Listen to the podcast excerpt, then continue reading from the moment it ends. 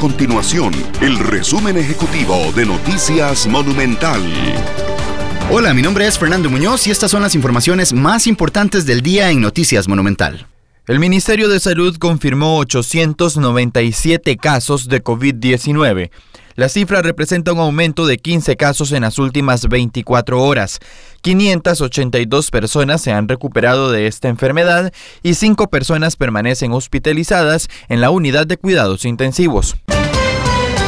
La ministra de Trabajo, Yanina Dinarte, defiende la eficacia en la entrega de los recursos del bono proteger, pese a que más de 200.000 entregas presentan inconsistencias. Estas y otras informaciones las puede encontrar en nuestro sitio web www.monumental.co.cr. Nuestro compromiso es mantener a Costa Rica informada. Esto fue el resumen ejecutivo de Noticias Monumental.